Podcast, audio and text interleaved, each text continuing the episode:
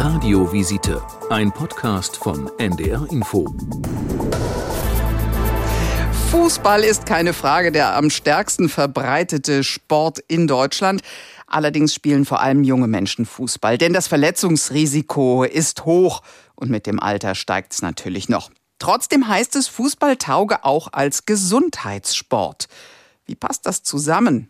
Nils Walker hat sich das im Raum Oldenburg angeschaut. Andrea Robbers hat sich eigentlich für Fußball nie wirklich interessiert. In der Schule hat sie mal gespielt, aber jetzt mit Mitte 30 spielt sie regelmäßig. Sie macht es zur Vorsorge, denn sie will nicht, dass sie das gleiche Schicksal ereilt wie ihre Eltern. Meine Mutter ist vor 20 Jahren ähm, herzerkrankt, musste halt eine neue Aortenklappe haben, musste auch Bypässe haben, war in dem Rahmen halt auch lange im Krankenhaus und dadurch war für mich halt auch klar, mein Vater ist auch ein bisschen erkrankt in dem Bereich, hat einen Bluthochdruck, sodass man für sich in seiner Familie halt auch schon sieht, Mensch, kann es mich auch treffen. Fußball als Gesundheitssport. Wegen des Verletzungsrisikos eigentlich undenkbar. Bei Kopfbällen, die nicht gut sind für Kopf und Nacken, bei Zweikampf, Grätschen oder Fouls. Die Antwort ist einfach. Alles, was zu Verletzungen führen kann, wird aus den Regeln gestrichen, sagt der Mediziner Bastian Schrader. Er arbeitet an der Uniklinik Oldenburg als angehender Kardiologe und hat lange an einem neuen Regelwerk gearbeitet. Das, was Andrea und andere jetzt beim Training spielen, sei kein normaler Fußball, er nennt es Fitkick. Das ist eine Fußballvariante fernab vom Wettkampffußball, um Leute, also Männer und Frauen mit und ohne äh, Fußballvorerfahrung wieder zu Sport zu motivieren. Und dafür haben wir spezielle Regeln eingeführt, also keine Zweikämpfe, keine äh, Kopfbälle, keine Hochschüsse, ähm, sodass jeder unabhängig von den Fähigkeiten gleich viel Zeit und Spaß am Ball hat. Bessere Chancengleichheit und zugleich ein geringeres Verletzungsrisiko. So wird Fußball zum Gesundheitssport. Auch Theo Kort spielt hier mit. Der 67-jährige Pensionär hat früher Verbrecher gejagt, war als Kriminalbeamter immer topfit. Dann, zwei Jahre im Ruhestand, bekam er einen Herzinfarkt und trägt seitdem einen Stent. Das hat sein Leben verändert und auch seine Einstellung zu Sport und körperlicher Belastbarkeit. Man denkt ja sehr viel drüber nach äh, und man hört immer in den Körper hinein. Wenn da eine Kleinigkeit ist, äh, ist da wieder was und so weiter. Beim Fitkick hat er gelernt, seine Sorgen loszulassen. Das Training richtet sich auch an Menschen wie ihn mit Herzvorerkrankungen.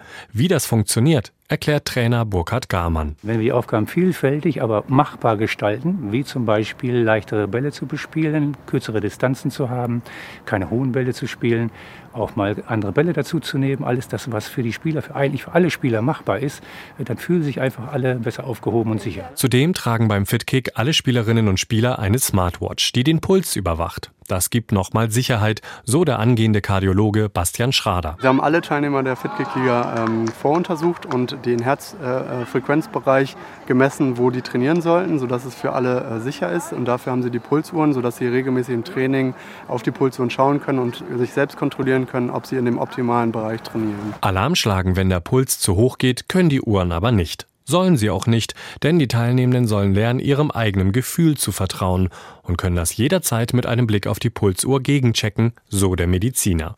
Fitkick verringert das Stresslevel, der Blutdruck sinkt und auch Depressionen gehen zurück. Das zeigt eine erste Studie der Uniklinik Oldenburg.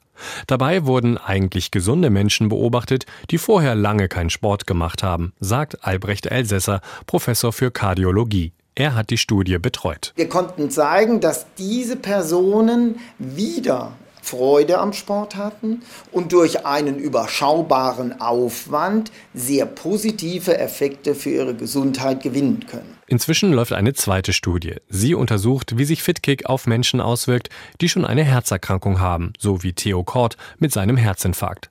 Das Ergebnis ist noch nicht offiziell, aber es deutet darauf hin, dass diese Form des Fußballs auch für Menschen mit Herzerkrankungen förderlich ist, so der Kardiologe Elsässer. Es hat mich insofern überrascht, wie deutlich die Effekte sind, Punkt 1, und wie schnell wir sie erreichen können. Das sind die zwei Punkte, die mich doch beeindruckt haben, einfach deshalb, weil sie uns auch zeigen, dass die Bedeutung an Sport und an Training in unserer Therapie einen noch wesentlich höheren Stellenwert haben soll. Das Projekt FitKick startete vor drei Jahren, damals mit zwei Mannschaften, ausschließlich Männern. Inzwischen hat sich im Raum Oldenburg in Niedersachsen eine kleine Liga gebildet, mit gemischten Teams, regelmäßigen Trainings und Spielen. Radiovisite, ein Podcast von NDR Info.